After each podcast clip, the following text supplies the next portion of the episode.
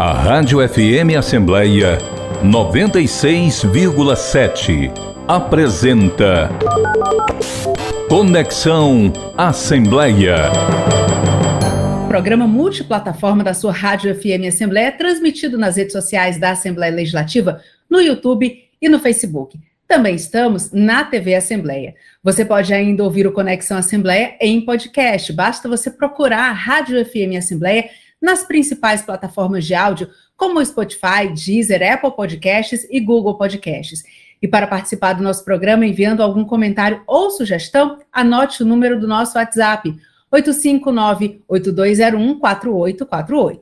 Eu sou Kézia Diniz e convido você a nos acompanhar nesta conexão. Seja bem-vindo. O convidado do Conexão Assembleia desta semana é ex-ministro das Comunicações, formado em Economia e Direito, também tem pós-graduação em Comércio Exterior.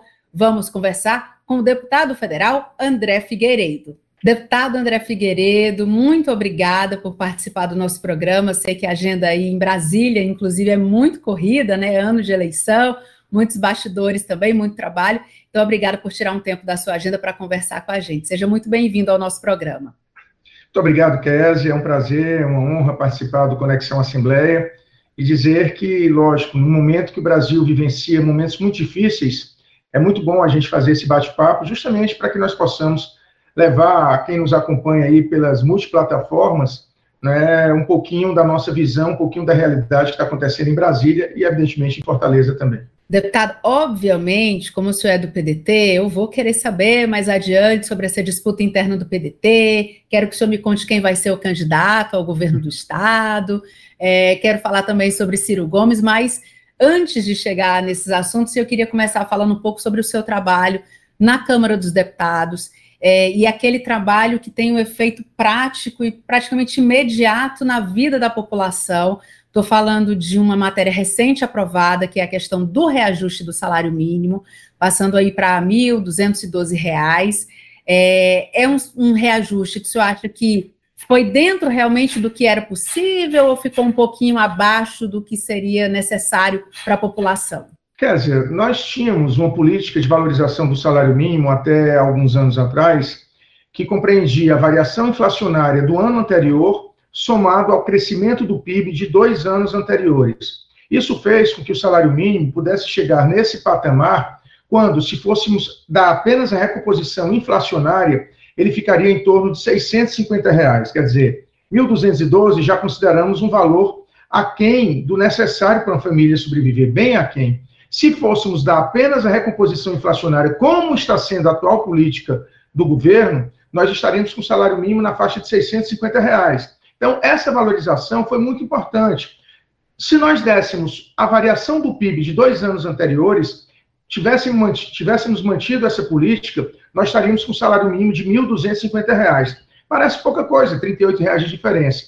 Mas para quem ganha o um salário mínimo, nós falarmos em R$ 38,00, é uma, é uma diferença significativa. E, para além disso, era a convicção de que nós tínhamos um, uma política de valorização do salário mínimo, o que daria, claro, uma atenuada na questão que tanto afeta milhões de brasileiros, que é a miséria, e principalmente com a escalada de preços da maneira como vem. No nosso Ceará, nós temos aí que conviver com um aumento de 25% na tarifa da energia elétrica, que é impraticável para a grande maioria das famílias que estão voltando a usar lampião, estão usando a, a, a, a, ficar praticamente no escuro, e se somados a, por exemplo, o preço do botijão de gás, a gente vai ver que muita gente vai voltar a viver na escuridão e cozinhando a lenha.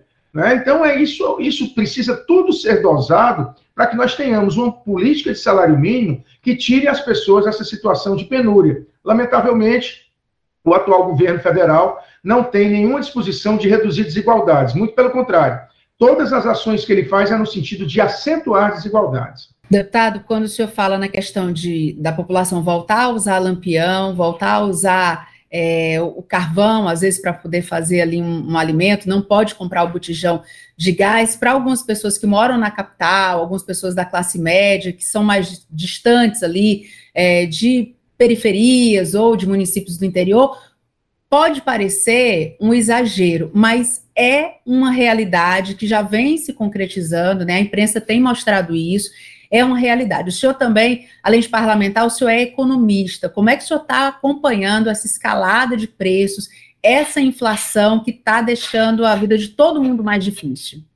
Bem, Kézia, é muito. Quando um país não tem recursos para investir, e quando você compromete 51% do orçamento federal para pagamentos de juros e amortização de uma dívida pública, realmente fica muito difícil você gerar empregos, você gerar renda para que a população não, não precise ficar é, novamente em situação de rua. A gente está aí deparando com, com milhares de pessoas, mais uma vez, nos cruzamentos, não apenas de Fortaleza, mas de todas as grandes cidades do nosso estado, e, consequentemente, a miséria vem aumentando. Se você tira, estou falando de 51% do orçamento de quase 8 trilhões de reais, nós estamos falando em 4 trilhões de reais aí, que vai para juros e amortização da dívida. Quase isso, não são números exatos. Mas se a gente consegue, por exemplo, não ficar aumentando a Selic, a Selic, em março do ano passado, chegou no patamar mínimo, positivo, dois pontos percentuais ao ano. Agora está em 12,75. Cada aumento de um ponto percentual na taxa Selic representa 38 bilhões de reais a mais de dívida. Quer dizer, você com um ponto percentual, você pagaria dois Bolsas Famílias, ou seja, quase um, um Auxílio Brasil praticamente. Então, isso é, é, é verdadeiramente inadmissível. Um governo que privilegia o sistema financeiro, um governo que não tem vontade de investir, porque todos os recursos são sugados pelo sistema financeiro para juros e amortização da dívida, consequentemente, é um país que, que não tem condição de se desenvolver. Então, nós precisamos realmente ter um projeto nacional de desenvolvimento que repense tudo isso, que coloque mais uma vez o Brasil com a política de industrialização sólida. Da década de 80 para cá, o Brasil se desindustrializou. Então, nós precisamos reverter esse quadro. E, lamentavelmente, não estamos conseguindo, por conta, principalmente, das crises que vivenciamos, notadamente a partir de 2014, e mais acentuadamente com esse atual governo, que realmente não tem feito nada para voltar a fazer do Brasil um, um, um grande país com alta capacidade de investimento. Felizmente, o nosso Ceará, e aí abre-se um parêntese, o Ceará é o estado com melhor gestão fiscal do nosso país e com alta capacidade de investimento, mostrando que quando se quer, se faz. Deputado, falando em ações na área da, da economia, o atual governo vem trabalhando a privatização da Eletrobras, inclusive a aprovação do modelo de privatização da Eletrobras pelo TCU, Tribunal de Contas da União, era considerada a última etapa, né, que estava pendente para que a privatização da, da, da companhia ela aconteça e a previsão do governo é de que aconteça ainda este ano. O governo alega que é, a privatização pode ajudar, inclusive, a baixar a conta de energia, que é uma crítica e é um peso muito grande que tem na conta de todos os brasileiros. É, dito isto, né, feita essa defesa que é o que o governo vem fazendo. Por que, que o senhor e vários integrantes do PDT, inclusive, são contra a privatização da Eletrobras? São duas questões principais. Uma de princípios. Nada que é privatizado vem trazer benefícios para a maioria da população. Absolutamente nada. Por quê? Porque quem compra uma empresa estatal, ele não está preocupado mais com a função social daquela empresa. Basta ver o que está acontecendo com a energia elétrica no Ceará. Nós estamos com saudade da Coelce. A Enel, além de prestar um péssimo serviço à população cearense, ainda fica aumentando os preços quase duas vezes o valor da inflação, e nós não temos uma agência reguladora que defenda o consumidor. Eu tive recentemente com, a, com, a, com o presidente da ANEEL, e que agora está sendo substituído por uma presidente, e parecia que eles, em vez de serem da agência reguladora, eram representantes da empresa, porque defendiam esse aumento como algo justificável, e não é justificável. Né? Nós precisamos sim fazer com que o consumidor seja respeitado. Então, quando se privatiza algo, evidentemente que o lucro vem acima de qualquer interesse, porque aquela pessoa que investiu vai querer retirar o investimento feito. Então, se nós estamos privatizando a Eletrobras e nós esperamos que em esse governo não sendo reeleito, o próximo governo reverta essa privatização criminosa, porque nós estamos abrindo mão da soberania das nossas bacias hídricas.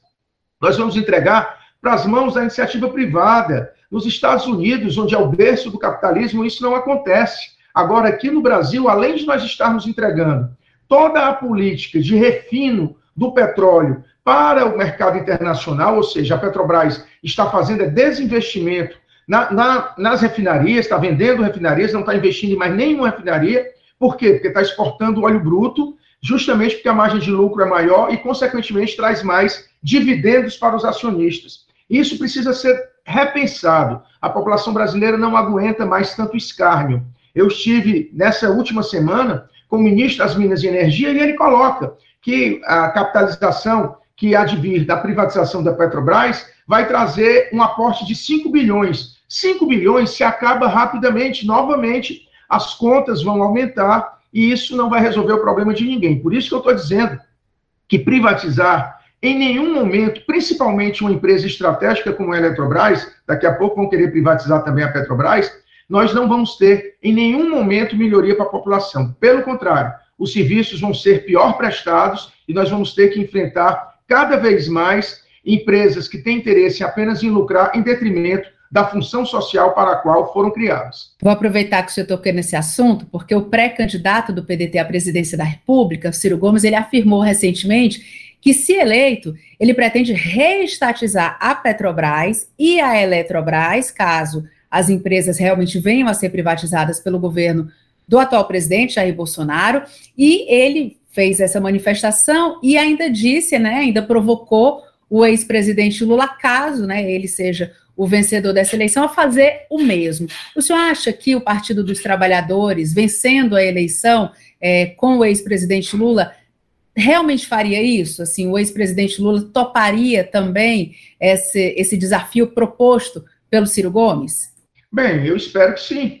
Né? Pela tradição do Partido dos Trabalhadores, nós esperamos que ele assuma esses compromissos, que aqui a bancada, por exemplo, do PT na Câmara, tem tido sempre um excelente diálogo conosco, e eles têm apostado, numa eventual vitória do Lula, que realmente todos esses crimes contra o patrimônio público brasileiro possam ser revertidos. E a gente tem demonstrado que o Ciro dá claramente o indicativo de qualquer empresa estratégica no Brasil que venha a ser privatizada, ele reverterá a privatização. E isso é necessário ser feito e assumido o compromisso público para, inclusive, alertar né, os eventuais investidores que queiram entrar né, nessa aventura né, de pegar empresas estratégicas para o crescimento do Brasil, e eu falo na Eletrobras e na Petrobras porque foram criadas por Getúlio. Né? Então, Getúlio Vargas é um, é um trabalhista. Getúlio Vargas, é, é, é, além da política de eletrificação, também a Companhia Siderúrgica Nacional, a Companhia Vale do Rio Doce, todas foram estatais estruturantes criadas pelo trabalhismo. Então, nós temos esse firme propósito de continuar apostando na soberania brasileira, na defesa desses patrimônios públicos, e esperamos que o PT faça o mesmo. Deputado, quando a gente olha para a Petrobras, a gente vê é, algumas tentativas de interferência, mudanças na direção, o mercado reage, aí tem críticas, e aí o reajuste dos combustíveis, né, esses, esses reajustes sucessivos que estão massacrando a população, massacrando a economia, ninguém aguenta mais esse tipo de reajuste. É, as reações são imediatas, mas por mais críticas, é, as críticas são feitas, mas, enfim, isso não está sendo revertido. Como é que o senhor avalia hoje a condução dessa da gestão da Petrobras e da relação da Petrobras com o governo e do governo com a Petrobras? Bem, o, o presidente Bolsonaro, além de ser muito despreparado, ele tem a capacidade de fazer narrativas que, infelizmente, parte da população acredita. Né? Nós estamos aí vendo a Petrobras lucrando é, às custas do sacrifício do povo brasileiro. Por quê? Porque a Petrobras, nenhum trimestre apenas, lucra 44 bilhões de reais e distribui os dividendos entre seus acionistas, dos quais o governo federal é majoritário. Suponhamos que nós tenhamos aí 25 bilhões de reais destinados ao governo federal nessa distribuição de lucros. Isso dava para construir novas refinarias e, consequentemente, baratear o preço do combustível para o consumidor final. Ao mesmo tempo, ele chega e diz: olha, não podemos tolerar esses aumentos sucessivos de preços. É muito fácil.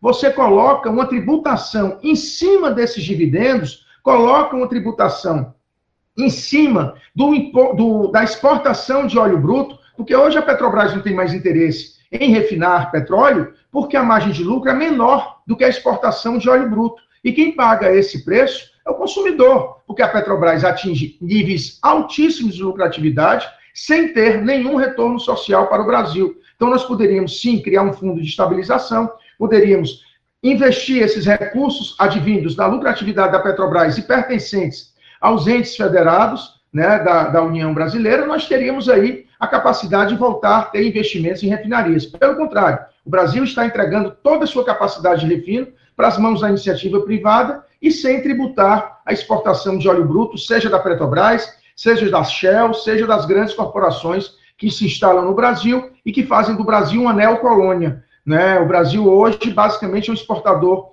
de matérias-primas e um importador de produtos industrializados. Isso é lamentável, porque é um país que não investe em desenvolvimento, não investe em pesquisa, não investe em inovação. Isso a gente precisa reverter, se Deus quiser, em um próximo governo. Deputado, agora toda vida que tem um reajuste anunciado, a gente ouve é, os parlamentares vão para a tribuna, reclamam, a população reclama, aí os presidentes da Câmara e do Senado se manifestam. Mas eu queria saber do senhor, que é um profundo conhecedor, tem muita experiência ali na Câmara dos Deputados, conhece todos os bastidores ali. Eu queria que o senhor contasse para a gente o que é que, na prática, pode ser feito pelo Legislativo Federal para que exista alguma política que barre eh, esses aumentos sucessivos ou que, nesse momento, agora emergencialmente, reduza o preço dos combustíveis? Bem, no, quando falamos de energia elétrica, nós estamos há umas três semanas dialogando com a ANEEL e, mais recentemente, com o ministro das Minas e Energia, para que ele possa apresentar uma alternativa factível. Não adianta ele, ele colocar que os recursos vindo da capitalização pela privatização da Eletrobras os recursos vindos é, dessa política de redução do ICMS, é, nós vamos ter aí um grande ganho para a população. Não vamos, não vamos, porque isso tudo significa estoque, ou seja, não é algo definitivo. São recursos que vêm de uma privatização, recursos que vêm de um crédito de PIS, COFINS, por exemplo, que vão se acabar. Quando se acabar, o que, é que vai acontecer? As contas vão subir por conta de que acabou aquela subvenção. Então, nós precisamos fazer com que Primeiro, exista uma transparência na composição de preços das concessionárias de energia elétrica. Nós não podemos admitir que toda iniciativa que gere, um, um, digamos assim, uma redução de preços venha da redução de tributos. Isso pode fazer parte do componente, mas nós precisamos estudar, sim, a lucratividade dessas empresas porque elas prestam um serviço essencial para a população brasileira. Então, eles não podem ter índices exaustivos de lucratividade enquanto a população fica refém de toda essa política. Quanto à questão dos combustíveis, nós temos que acabar com esse preço de paridade internacional. Por quê? Vamos dizer que é, esse PLP 18 que está, que está sendo votado na Câmara, que a gente possa reduzir em aproximadamente 7 pontos percentuais o preço da gasolina, porque o diesel não vai ser impactado. Se for impactado, é um ponto percentual no máximo, porque já foi é, é, é reduzida a tarifa. Então, vamos dizer que esse 7% vai redundar em uma economia para o bolso do consumidor. Se o dólar variar 7%, esses 7% já morreram. Por quê? Porque a Petrobras vai aumentar, com, pre... com base na paridade internacional, o preço do, do, do litro da gasolina para o consumidor final. Se o barril de petróleo sobe, da mesma forma. Então, o que nós precisamos fazer é uma política de preços com base nos custos nacionais. Se, por exemplo, você tem o custo do barril com, com royalties, com custo do imposto de importação, o valor chega a um determinado limite e você coloca, para além disso, uma lucratividade, você tem estabilidade de preços. Você não precisa ficar comparando o preço que se pratica no Brasil com o preço que se pratica nos Estados Unidos ou na Europa. São realidades bem diferentes e o povo brasileiro é que está pagando esse sacrifício. Agora, esse debate, deputado, um ano de eleição. A gente sabe que ano de eleição é um ano que é diferente. A eleição tem um peso até no comportamento de algumas bancadas. Nesse ano de eleição, esse é um assunto que ele pode, de fato, evoluir na Câmara? Não, nós temos a preocupação, não é questão nem sequer eleitoral apenas, mas nós precisamos discutir porque isso está realmente sufocando o Brasil. Nessa última semana, como eu já disse, eu conversa, nós conversamos, enquanto líderes da oposição, com o presidente Arthur Lira, e nós ficamos de apresentar uma alternativa a, esse, a essa política do PPI, Preço de Paridade Internacional. Então, estamos colocando nossa área técnica para, no máximo, em uma semana, né, a contar da semana passada, ou seja, em torno de 10 dias, nós teríamos aí uma proposta a ser apresentada ao presidente e ele se mostrou extremamente receptivo para que nós possamos colocar uma alternativa a essa política de preços de paridade internacional e que, consequentemente, represente, né, digamos assim, um fôlego para o consumidor brasileiro que não está aguentando mais uma escalada tão elevada como fazia anos e anos que não se via em, em questões que são essenciais, como energia elétrica e o preço dos combustíveis. Deputado, agora queria mudar um pouquinho de assunto, vamos falar de educação, que é um assunto importante aqui para o nosso Estado. O repórter da Rádio FM Assembleia, o Silvio Augusto, tem uma pergunta para o senhor. Vamos acompanhar. Olá, deputado.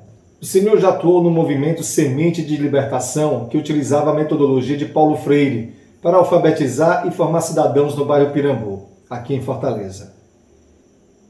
De que forma essa experiência marcou a sua atuação na área de educação até os dias de hoje? Bem, Silvio, deixa eu te falar. Realmente foi o início da, digamos assim, da minha vida política, né? Eu ainda fazia ah, na época do científico, né? Hoje é o ensino médio e nós tínhamos uma, digamos assim, um trabalho. Eu estudava em colégio jesuíta e, e a gente achou que a gente precisava avançar um pouco mais, principalmente que era meados da década de 80 e nós tínhamos aí a necessidade de dar uma contribuição para que a gente pudesse conscientizar a população brasileira da necessidade de se alfabetizar, de se educar e de questionar, evidentemente, as instâncias de poder. Né? E isso, claro, me influenciou bastante hoje. E logo que eu entrei na faculdade, eu fiz a opção pelo PDT, que era um partido que tinha, para além da indignação, da rebeldia que tanto caracterizava Leonel Brizola, tinha também uma política de educação em tempo integral que foi implantada no Rio de Janeiro com o CIEPS, que, sem dúvida, se tivesse virado uma política de Estado e não apenas uma política de governo, porque o sucessor do Brizola, o Moreira Franco, destruiu a política do CIEPS, o Brizola teve que reconstruir, e aí começou a realmente a não ter, é, digamos assim, aquela, aquele benefício que poderia ser para, digamos assim, para uma geração em 15 anos. Né? E Darcy Ribeiro tanto dizia: se estão achando que investir em educação é caro, em 30 anos vai faltar dinheiro para construir presídios. É o que a gente está vivenciando nos dias de hoje. Infelizmente, a população carcerária do nosso país é abarrotada de jovens da periferia, de jovens que às vezes não, na maioria das vezes, não cometeu nenhum crime grave, mas tiveram que entrar para o mundo da criminalidade por conta da falta de opção, o que a educação integral proporcionaria. Por isso que nós temos dentro do PDT dois grandes pilares: a valorização do trabalho como fonte maior da cidadania e a educação como instrumento de igualdade de oportunidades. Aproveitando que o senhor está no tema educação, vou chamar a participação de um outro convidado aqui do nosso programa, o presidente da Escola Superior do Parlamento Cearense, o deputado Salmito Filho, que também tem uma pergunta para o senhor. Vamos acompanhar. Bom, primeiro é uma honra aqui me dirigir ao amigo, ex-ministro, deputado federal, presidente do nosso partido, do PDT, aqui no estado de Ceará, querido deputado presidente André Figueiredo. A pergunta é sobre um tema importantíssimo. É, deputado, a, a educação, a, qualquer política pública, ninguém faz sem recursos, sem dinheiro. Né? E a política da educação, essa exige muito investimento. É, é, verdade, assim, se puder me, me, atualizar e atualizar aqui todos os ouvintes da FM Assembleia, né, que, que, o deputado André Figueiredo foi o responsável é, que articulou e, se não me falha a memória, inclusive foi o autor de uma emenda que destina recursos do, dos royalties do petróleo do pré-sal para a financiar a educação pública de qualidade no Brasil? Essa é a pergunta que eu gostaria de fazer. Deputado contar um pouco melhor aí essa, essa extraordinária contribuição do mandato do deputado federal André Figueiredo, que muito nos honra a bancada cearense, a todos nós cearenses. Meu querido amigo Salmito, também é um prazer muito grande a gente participar desse bate-papo e dizer que, como você bem lembrou, em 2013, né, ainda na época do governo da Dilma, nós tivemos um embate muito, aliás, o primeiro governo, nós tivemos um embate muito grande na Câmara dos Deputados e nós éramos da base da presidente, eu era líder do PDT, inclusive na época, como sou novamente hoje, né, e nós tivemos a oportunidade de relatar um projeto de lei que destinava os royalties do pré-sal para a educação. Só que ele destinava meio por cento, aliás, 50% dos rendimentos do Fundo Social. E era um valor extremamente vultoso, e nós tivemos aí a oportunidade de modificar a minuta desse projeto de lei e destinar 50% dos recursos do Fundo Social, não apenas dos rendimentos. O que é que isso ocasionaria? Em 2018, ou seja, cinco anos depois de 2013, só que quatro anos antes de hoje, nós teríamos aproximadamente um aporte adicional só com o campo de Libra, né, que foi licitado no final de 2013, um aporte adicional de 20 bilhões de reais anuais na educação. Isso, com certeza, somado a outros campos do pré-sal, revolucionaria a educação. E na época, lembro bem que, que os nossos colegas, que eram da base também, eles foram contra esse projeto, disseram que iam causar um fluxo de dólares muito grande, que ia quebrar a economia brasileira. Olha, eu estava dizendo, mostrei claramente que na Noruega, que é um dos exemplos exitosos de educação no mundo, por conta do petróleo que a Noruega tem, lá foi um êxito. E, e aqui foi uma briga. E nós conseguimos voltar no plenário, ficou faltando dois destaques. Aí a presidente Dilma chamou para uma reunião, né? E, e, a partir do momento que a gente teve a oportunidade de dialogar com ela, ela comprou nossa ideia e mudou a orientação do governo, inclusive chegando para mim dizendo: olha, André, me venderam o peixe errado, certo? Ou seja, estavam com a visão totalmente deturpada do nosso projeto ela apoiou, depois sancionou. Lamentavelmente, os governos que sucederam o impeachment da Dilma acabaram entregando os campos do pré-sal para iniciativa privada, né? Vários leilões foram feitos aí e entregaram campos altamente rentáveis que tinham sido detectados com recursos da União,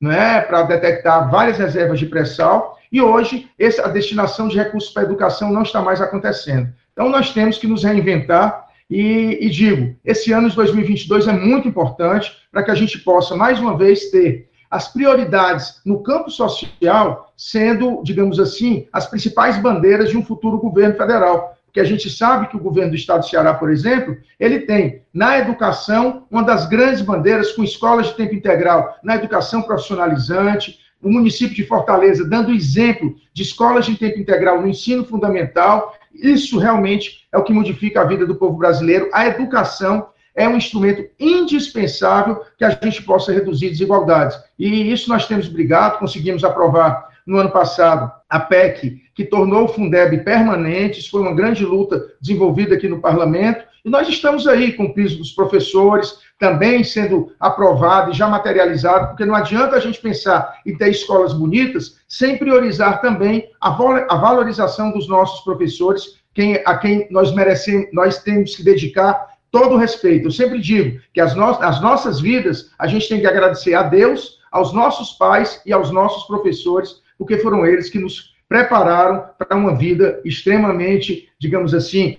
de uma competição, para que a gente possa cada vez mais se, é, se destacar, mas para além disso, deixar uma marca registrada aqui, já que a vida da gente às vezes passa tão ligeiro. São os mestres, né, deputado? São os mestres que conduzem a gente. Deputado, o senhor citou a ex-presidente Dilma Rousseff, eu quero, já lembrei aqui na abertura do programa, o senhor foi ministro é, das comunicações no governo da presidente Dilma Rousseff. E eu tenho uma pergunta é, em linhas mais gerais sobre comunicação nesse ano de 2022, uma das grandes preocupações para quem está é, para quem está e para quem é impactado pelos meios sociais, pelas mídias sociais, pelas redes sociais, é justamente a questão dessa comunicação com o grande desafio que é combater as fake news. O senhor está num ambiente na Câmara dos Deputados em que essas discussões acontecem com muita frequência, né? Como, como segurar as fake news, como combater, como informar bem a população, como criar restrições, mas sem, sem haver censura, sem que haja censura. O que é que o senhor pensa sobre esse assunto e o que é que o senhor pensa sobre o impacto dessas fake news na vida da população brasileira? É, fake news, né, Kézia, é mentira. E mentira tem que ser combatida. Porque, lamentavelmente, você, é, quando propaga uma mentira, você está cometendo um, um, grande desserviço, porque realmente, é, se a gente analisar principalmente aqueles ou os mal intencionados ou aqueles que não têm a experiência necessária para detectar se é fato ou fake, né, nós temos aí, lamentavelmente, a disseminação de mentiras pelas redes sociais, e a gente só consegue limitar isso se a gente realmente criminalizar. Então, existe um projeto de lei das fake news que veio do Senado, que está tramitando na Câmara. Né? A ideia é criar uma comissão especial. Não sei se teremos resultados a tempo de, de, dessa lei vigir na eleição de 2022, mas certamente o Tribunal Superior Eleitoral está muito atento e estará, claro, não limitando as redes sociais, mas acompanhando para que elas possam, de imediato, ao ser detectado uma fake news, que elas possam retirar do ar, sob pena de serem advertidas, sob pena de pagarem multa, ou até mesmo, em uma decisão colegiada, terem suspensas, a, a, digamos assim, a sua participação nas plataformas. Então, isso precisa ser acompanhado, e aqui a Câmara dos Deputados, o Congresso Nacional como um todo, tem se debruçado sobre isso, não obstante algumas forças, notadamente as ligadas ao governo, tá, estarem querendo permitir que fake news possam ser divulgadas é, de uma forma absolutamente criminosa. Então, nós estamos combatendo e esperamos, claro, que tanto o Poder Judiciário quanto a própria população brasileira né, possa acordar e se rebelar contra isso, porque é como se diz, o pau que dá em Chico em Francisco. Né? Então, se hoje é, nós da oposição estamos sendo vítimas de fake news, amanhã quem é governo hoje também pode ser vítima, então nós precisamos fazer com que isso seja extirpado da nossa comunicação por meio de algo tão benéfico que são as redes sociais. Deputado, mudando um pouquinho de assunto, trazendo a sua atuação aqui para o Ceará, porque a gente sabe que a vida de deputado federal não é fácil, né? Porque tem que se dividir, além da questão de ter o trabalho em Brasília, tem que, ao mesmo tempo, estar tá muito presente nas bases aqui, tem que estar tá constantemente viajando. A gente acompanhou, através também das suas redes sociais, o senhor tem participado de reuniões políticas, tem visitado as bases, vai para Guaramiranga, vai para Jucás, Pacuti, enfim. Como é que o senhor tem, quando o senhor chega nesses municípios, quais são as principais demandas que o senhor tem acompanhado atualmente aqui no Ceará? Bem, nós temos a prática, né, eu sempre tive a prática de rodar muito meu Ceará. Conheço 184 municípios, tenho a grande honra de ter grandes amigos, na grande maioria deles. Isso aumenta a minha responsabilidade, tanto de visitar, quando eu vou para o Cariri, por exemplo, às vezes eu vou pela 116, volto pela antiga Estrada do Algodão, às vezes volto pela 020, passando em Madalena, em Canindé, às vezes vou de lá até Crateús, voltando pela região dos Inhamuns e pelo sertão de Crateús, enfim, a gente roda bastante. O que é que nós temos como característica? Primeiro, o diálogo, evidentemente, com os nossos companheiros, e, e, como hoje o PDT é o maior partido do Estado, na maioria das vezes são com os companheiros do PDT de cada município. Recentemente, inclusive, nós participamos da convenção municipal do PDT do meu querido Crato. Né? Então, nós participamos de convenções, fazemos reuniões para discutir as questões municipais e também para ouvir as demandas das prefeituras que, que têm um diálogo conosco, para que nós possamos levar benefícios advindos do orçamento federal e, consequentemente, é, fazer com que aquele município possam ter recursos investidos em obras como pavimentação, como construção de praças, de adutoras, né, mas também na área da saúde, principalmente na área da saúde, inclusive no momento de pandemia que nós vivenciamos durante dois anos e ainda não estamos totalmente livres dela, né? mas também na área da educação. Então, são, são vários investimentos que a gente consegue recursos do orçamento e leva para os municípios e, consequentemente, a gente traz benefícios para a população daqueles municípios. E agora, como nós estamos numa proximidade muito grande das eleições, claro, é, é estamos discutindo também a pré-campanha, né, mostrando a nossa pré-candidatura e buscando, assim, as condições de diálogo com, com os amigos que sempre estiveram conosco e, consequentemente, construir um caminho para o Ceará e para o Brasil. E falando em eleições, os pré-candidatos ao governo do Ceará do PDT, é, eles também estão ali circulando no interior, levando as suas, as suas falas, as suas, defendendo ali as suas teses, tentando se colocar como esse nome que vai representar o partido na sucessão do governador Camilo Santana, agora da governadora Isolda Sela, que é também pré-candidata. A gente tem quatro nomes colocados, deputado, né? Só lembrando aqui para a nossa, nossa audiência, a gente tem a atual governadora Isolda Sela, do PDT, tem o presidente da Assembleia Legislativa, o deputado Evandro Leitão, tem o secretário Mauro Filho e tem o ex-prefeito de Fortaleza, Roberto Cláudio. Esses quatro nomes colocados. Recentemente, o presidente nacional do PDT, o Carlos Lupe, ele falou, né, citou o nome do, do ex-prefeito Roberto Cláudio, cada vez que alguma liderança cita um nome, cria ali um burburinho, né, é, de quem será esse escolhido, não que eu queira gerar um burburinho, mas eu queria saber qual a sua opinião, quem o senhor acha que é o nome hoje é, que, que consegue é, reunir é, o maior número de apoio, enfim, que tem um retorno maior da população, qual o nome hoje tem mais condição de ser esse nome que vai representar o PDT na disputa pela sucessão estadual? Kézia, nós do PDT tivemos a preocupação de ser muito criterioso na definição dos pré-candidatos. Então, você já elencou os quatro nomes. O deputado Mauro Filho é um dos principais, digamos assim, é, é, estudiosos da área econômica e nós devemos praticamente tudo do equilíbrio fiscal do Ceará às suas, digamos, gestões, seja como secretário de Planejamento, seja como secretário da Fazenda. Então, o deputado Mauro Filho é um quadro extremamente qualificado para ser governador do Ceará. Nós temos aí o presidente da Assembleia, meu querido amigo deputado Evandro Leitão, como uma das pessoas com maior habilidade, com maior trânsito entre todos os parlamentares da bancada estadual, sejam eles, inclusive, de situação ou de oposição. Então, é uma pessoa que trafega muito bem, uma capacidade de gestão grandiosa e, digamos assim, uma credibilidade e, e, inarredável. Né? Todo mundo que vê o Evandro, que dialoga com ele, acredita no Evandro.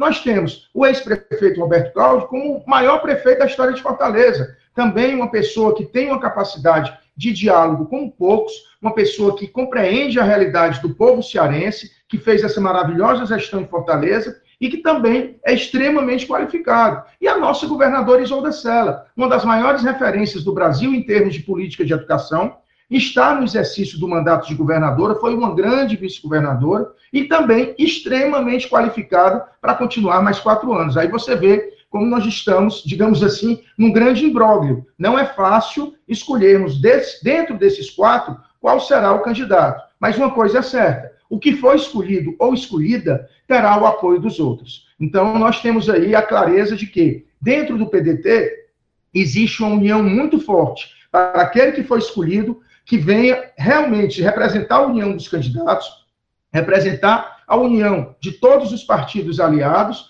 e, consequentemente, representar o avançar desse projeto que vem dando certo. Evidentemente que tem erros, mas tem muito mais acertos e nós não podemos dar passo para trás.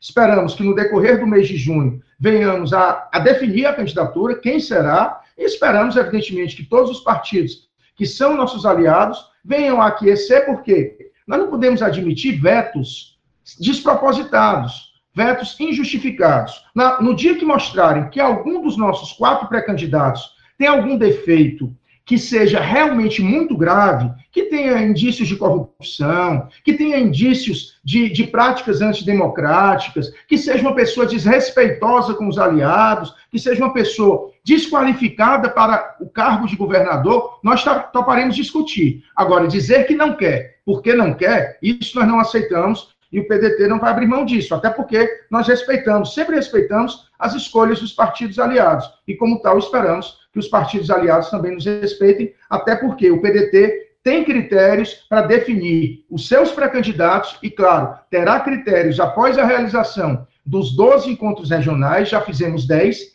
de dialogar com os nossos companheiros, companheiros em todos os municípios cearenses e, consequentemente, jogarmos para discussão junto à população cearense o melhor nome no momento. Todos são igualmente qualificados, mas teremos que escolher um. Esse um será realmente definido não apenas por uma pessoa, né, mas por vários companheiros e companheiras que entenderão quem será aquele melhor para enfrentar os nossos adversários. Deputado, via de regra, nessa, na composição da aliança, inclusive dessa aliança que hoje é, comanda o governo do Ceará, via de regra, os, os, partidos definem os seus espaços e aí cada partido faz a indicação dentro da sua escolha interna de quem será o candidato. A gente tem o espaço do PT preservado no nome né, da figura do ex-governador Camilo Santana, que será o candidato, é hoje pré-candidato ao Senado Federal. No entanto, uma liderança do PT, no caso o deputado federal é, José Guimarães, já disse publicamente que o nome que ele apoiaria nessa candidatura, nessa para manutenção dessa aliança, seria da governadora Isolda Sela e não do ex-prefeito Roberto Cláudio. Existe aí uma troca de farpas é, nesse sentido, assim como o MDB também já se posicionou. Só acabou de dizer para a gente que o PDT não aceita veto injustificável, é não dizer não porque não, né? Tem que ter um, uma justificativa que contemple ali uma mudança do PDT. É, não é um recado direto que o senhor está mandando, mas a gente pode dizer que essa declaração ela, ela atinge diretamente aí as declarações que foram dadas pelo deputado José Guimarães? O deputado José Guimarães, como você mesmo colocou, ele manifestou a preferência dele. Né? Ele não vetou o nome do Roberto Cláudio, certo? Existem algumas pessoas do PT que vetam, é verdade, mas majoritariamente o PT não veta o Roberto Cláudio. É legítimo demonstrar preferência pela Isolda, assim como o Sarto, prefeito de Fortaleza, já demonstrou preferência pelo Roberto Cláudio. Existem outros que já demonstraram preferência pelo Evandro, outros pelo Mauro Filho, vários prefeitos do interior. Enfim, nós temos aí a manifestação de preferência é legítima, isso nós respeitamos. Mas não podemos aceitar, como eu disse, é veto a nenhum dos quatro.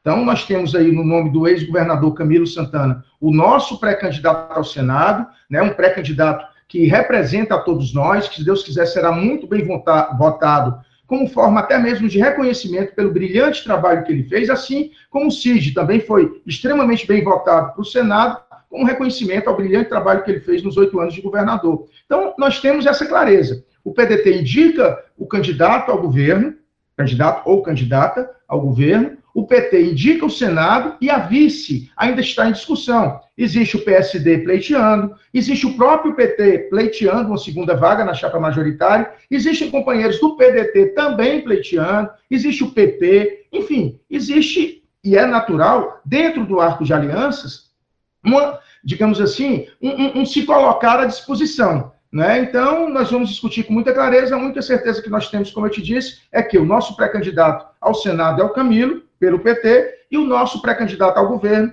será do PDT. Então, são as únicas certezas que nós temos, e, digamos assim, tanto o nome do governo quanto quem ocupará o espaço de vice será decidido no decorrer do mês de junho. Essa questão da vice, né, o partido que vai indicar a vice, deputado, tem se falado muito nos bastidores de uma aproximação do PSDB. Existe esse diálogo também?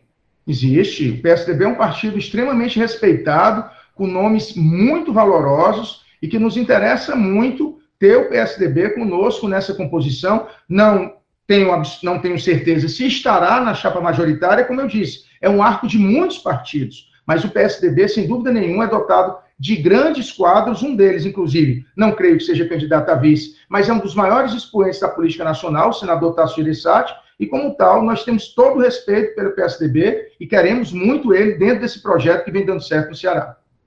Deputado, agora vamos falar um pouquinho de política nacional. A gente está chegando já na reta final da nossa entrevista, é, mas a gente tem na política nacional aquela polarização entre o ex-presidente Lula, o presidente Jair Bolsonaro, e a gente tem o Ciro Gomes, que é o nome que aparece com maior potencial de votos né, dentro dessa disputa, naqueles nomes que é, se colocam como uma terceira via. Mas agora a gente teve a desistência do ex-governador de São Paulo, João Dória, essa possível composição com Simone Tebet do MDB, o Cidadania chegando também.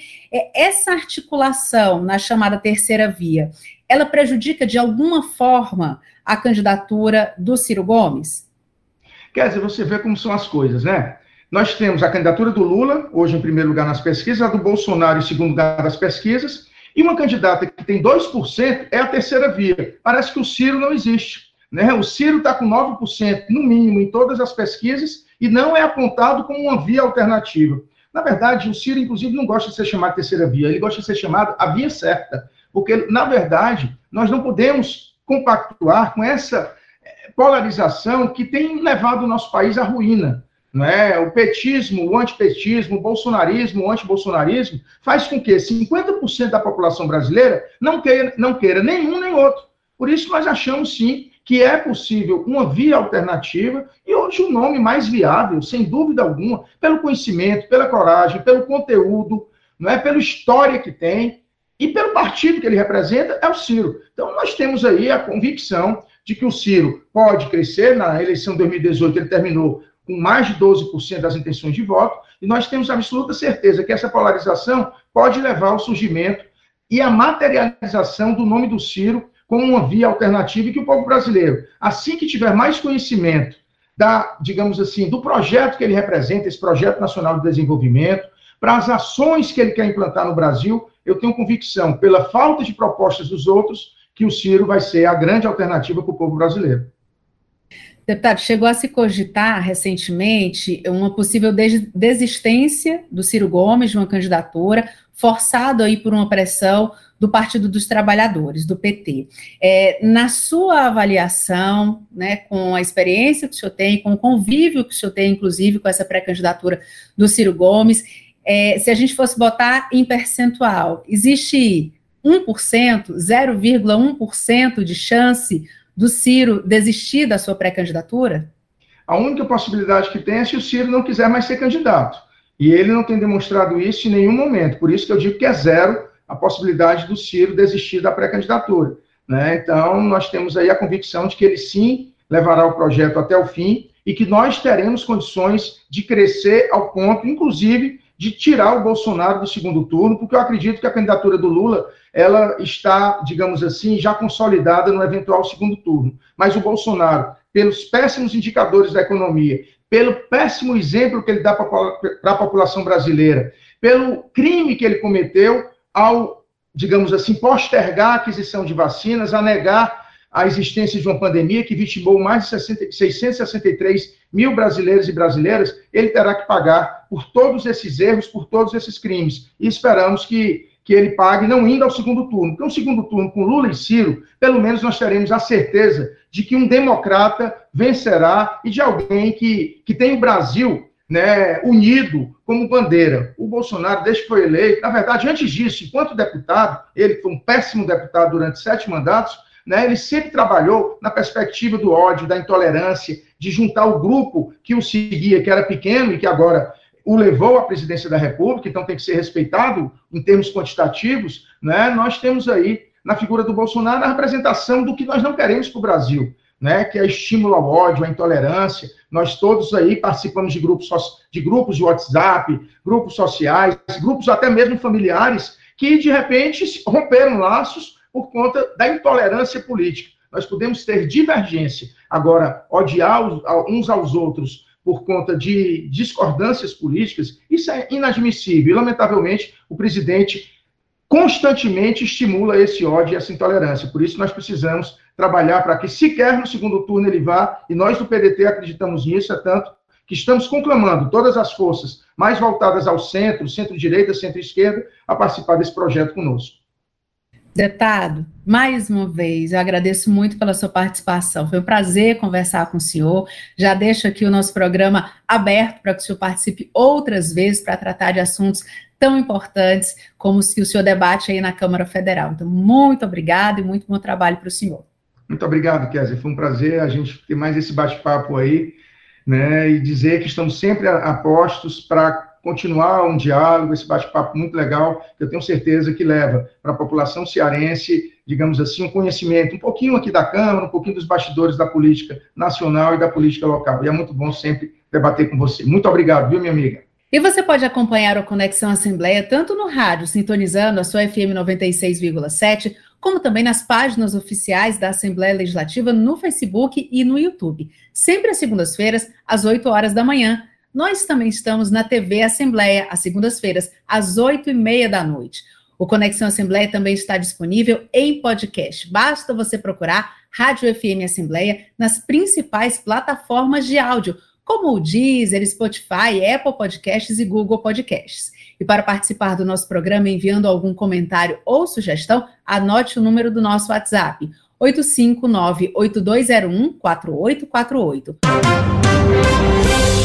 Conexão Assembleia.